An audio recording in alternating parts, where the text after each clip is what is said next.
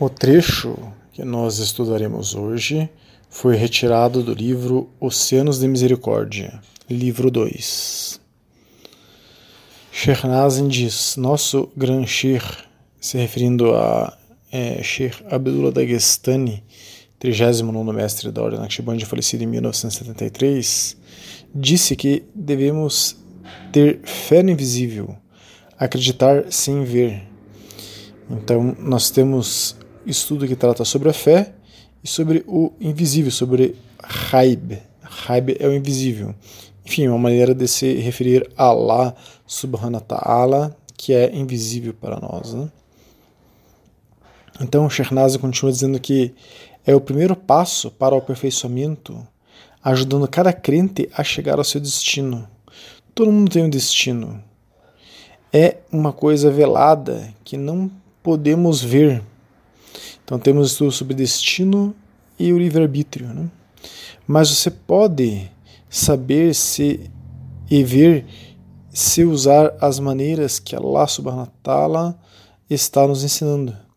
Qualquer pessoa que queira saber sobre seu destino e o destino do mundo deve acreditar em questões invisíveis.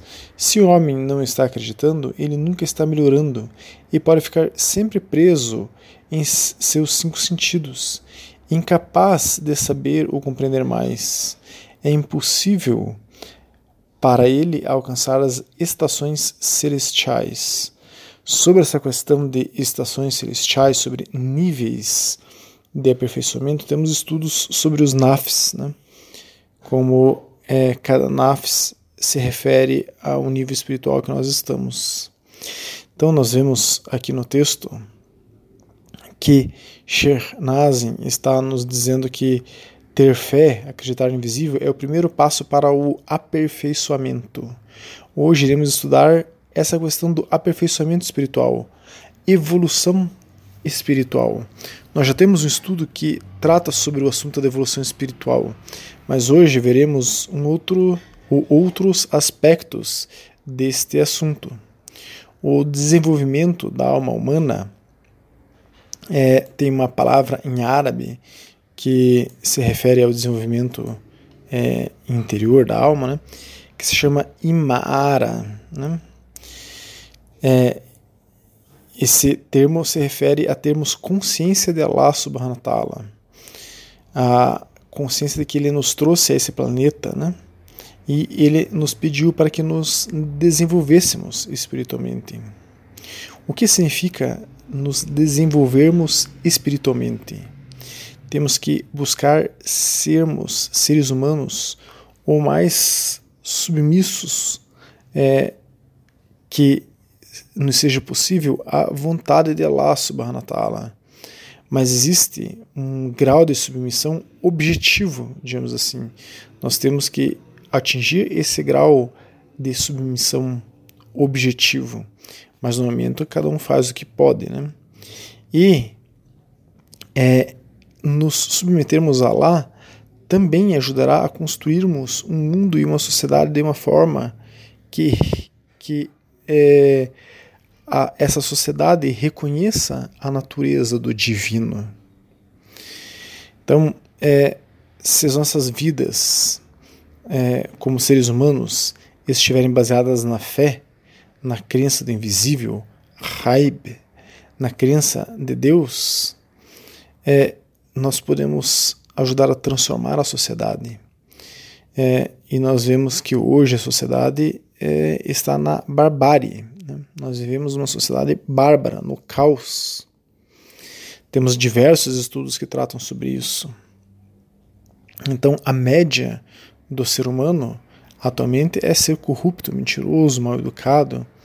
Então, esse é um padrão comum do homem na sociedade ocidental. Temos que individualmente sermos os mais alinhados com a verdade. Isso deve ser inegociável. Nenhum dinheiro do mundo deveria ser capaz de mudar isso e deveríamos ser gentis e sorridentes, como era o profeta Muhammad. E uma sociedade que fosse constituída da grande maioria de pessoas assim, que esse fosse o padrão médio do ser humano daquela sociedade, então aí sim aquela sociedade poderia ser considerada desenvolvida, civilizada. Não temos praticamente isso no mundo hoje. Então a palavra imara, que pode ser traduzida como desenvolvimento da alma, ela pode ser traduzida também como desenvolvimento da sociedade. Por isso, o governo de um povo, é, a palavra governo também pode ser uma das traduções de imara. Aqui entra uma reflexão interessante. Não é possível uma revolução social sem que haja uma revolução na alma das pessoas. Então, o caminho para as mudanças sociais é mudar a nossa própria alma para melhor, aprimorarmos a nossa alma. Se eu aprimorar minha alma, você aprimorar a sua alma, e isso for ocorrendo em cadeia, a sociedade mudará, inshallah. Mas isso só acontece, isso, perdão, só acontecerá agora, né, está escrito, com Isa, salam, e Mahdi, salam, quando eles voltarem. Nós temos estudos que tratam sobre essa volta, né? Mas é, apesar de que isso só vai acontecer em massa com a presença de Isa, Jesus, e Mahdi, cada um é responsável por estar o mais alinhado possível a Allah subhanahu wa ta'ala para que quando eles voltem sejam ajudantes deles nessa missão de transformar a sociedade. Há muito trabalho pela frente para cada um de nós para nos aprimorarmos, para nos desenvolvermos espiritualmente. Ibn al-Mubarak relatou que Aun ibn Abdullah, que era um sahabi, disse que é, ao aconselhar o seu filho, ele disse: Ó oh, meu filho, você deve estar atento a Allah. Se você é capaz de ser melhor hoje do que era ontem, e ser melhor amanhã do que é hoje, então faça isso. Isso está no livro Al-Zuhd wal-Raqaiq, número 832. Então é isso que Allah subhanahu wa ta'ala nos pede. Há um hadith do profeta Muhammad sallallahu alaihi wasallam muito parecido com esse conselho desse sahabi, né, ao Ibn Abdullah, ao seu filho, que provavelmente esse sahabi tirou esse, é, seu conselho ao seu filho desse hadith do profeta Muhammad sallallahu alaihi wasallam. Então, Allah subhanahu wa ta'ala quer que nos desenvolvamos espiritualmente. Sejamos melhores hoje do que fomos ontem e sejamos melhores amanhã do que fomos hoje. Isso passa pela purificação da nossa alma ou é, dos nossos nafs. Né? Isso está no Alcorão, na Sura 91, Ayah 9 e 10, que diz: O sucesso é, de fato, para aquele que purifica sua alma, e condenado é aquele que a corrompe. Então, nós temos que cada dia, para evoluir, evoluirmos espiritualmente, estarmos com a alma mais purificada do que estávamos no dia anterior. E aquele que está com a sua alma hoje mais suja do que estava ontem, então está corrompendo sua alma. E isso é, enfim, demérito perante Allah subhanahu wa ta'ala. Então temos um estudo sobre a purificação da alma, quem quiser pode nos solicitar para mais detalhes sobre o assunto.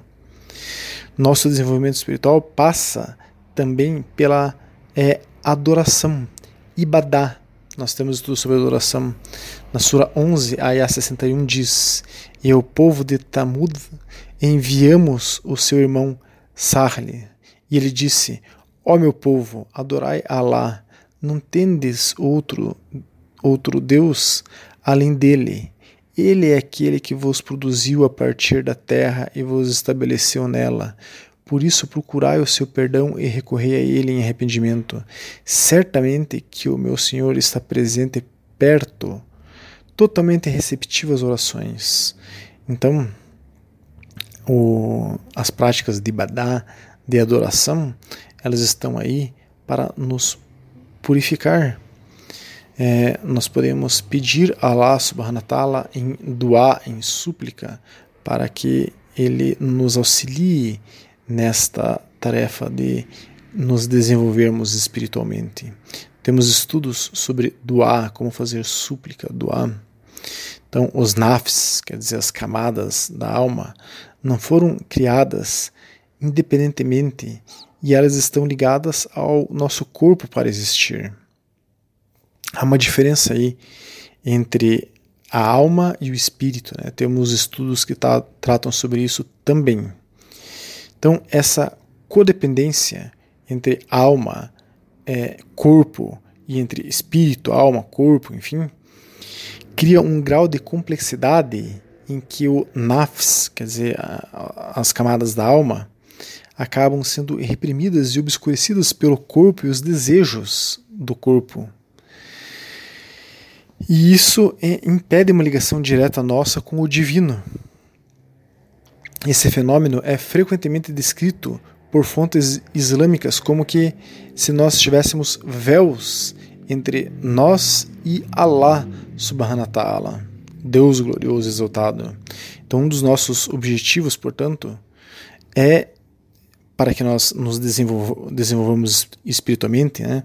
E Ma'ara é encontrar o caminho de volta a Allah subhanahu wa ta'ala, é tirar esses véus, é voltar a nos unirmos a Ele, pois já estivemos unidos a Ele, como nós temos aí é, já estudo sobre o assunto que é Kulubala, o dia que prometemos que somente o adoraríamos neste dia antes de virmos aqui para este planeta, nós estávamos unidos a Ele e Ele gravou em nós o que é certo e errado e isso chama fitra e nós temos estudos sobre isso também. Então tirar esses véus é galgar, é acender cada camada do nafs, da alma. São cinco centros, a lataif, que temos em nosso coração que devem ser acessados para que ascendamos nessas camadas do nafs e nos desenvolvamos espiritualmente. Temos estudos sobre o que é Lataif. Né?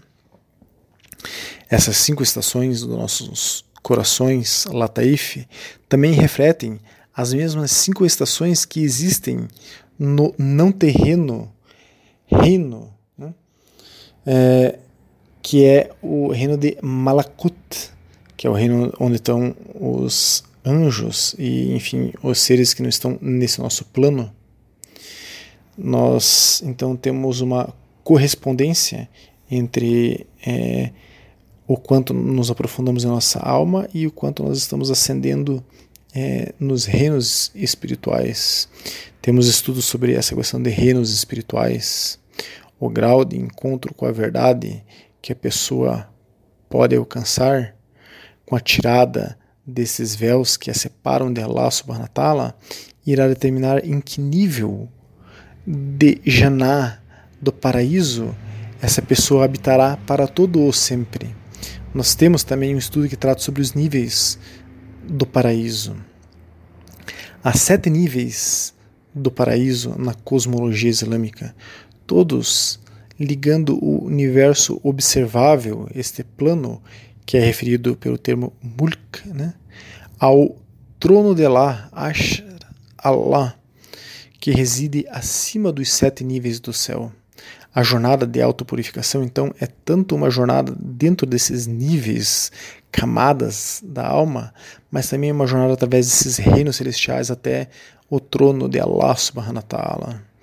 Então, ao completar essa jornada, o coração da pessoa se torna uma manifestação do trono divino sobre o qual desce a misericórdia e o amor divinos. Temos estudos sobre a misericórdia e sobre o amor divino. Então, você deve lembrar que o Islã vê o desenvolvimento da alma como uma obrigação humana universal. E subir essa escada interna, interior, é uma luta que é exigida constantemente. É exatamente esse, esse sentimento que o profeta do Islã, o profeta Muhammad sallallahu alaihi se referiu como a jihad maior, a grande guerra santa, que é a guerra contra o nosso ego. Temos estudos sobre isso também, vários estudos sobre isso. Então, o objetivo do desenvolvimento espiritual, da evolução espiritual, é estar é, no outro mundo, digamos assim.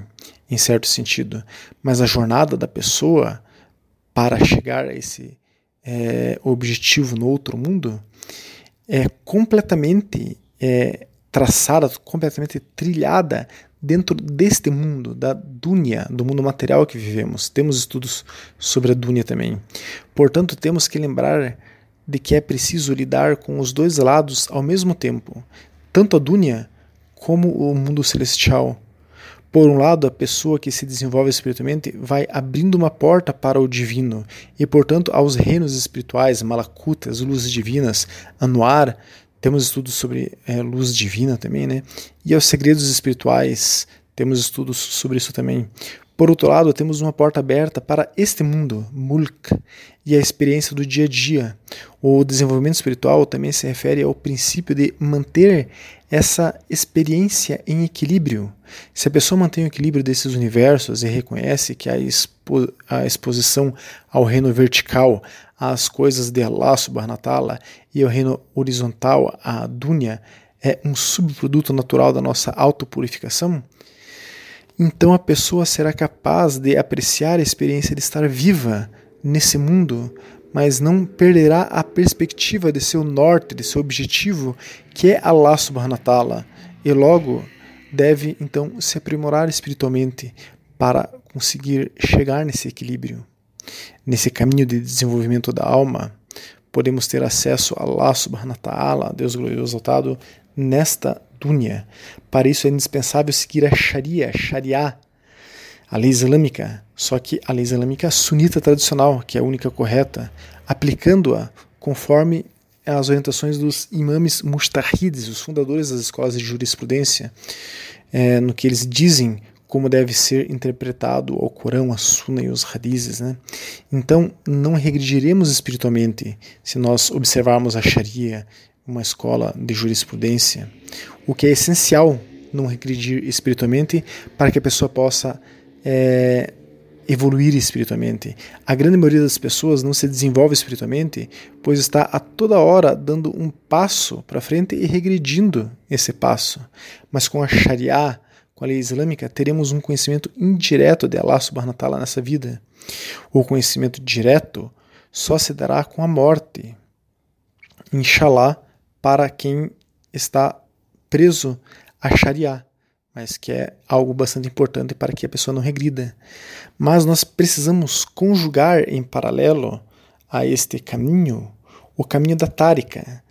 É, Tárika significa caminho, né? Temos estudos sobre Tárika também. Esse caminho espiritual, junto com a Sharia, com a Sharia, pode levar à realização da verdade no coração do crente. Assim é porque precisamente a, a junção da Sharia com a Tárika permite que a mente e o coração possam ir além da razão carnal, é, dos limites dos nafs, né, para se chegar a wa ta'ala em vida, em vida aqui, material. Então a pessoa viverá nesse equilíbrio perfeito, unida à verdade, à hakika. Temos estudo sobre hakika. Logo, Allah subhanahu wa ta'ala nesta vida, aqui na dunya, no plano material, e estará sendo guiado por ele, subhanahu ta'ala, quanto a como atuar na dunya para se manter na justiça divina, na misericórdia divina e no amor divino, inshallah.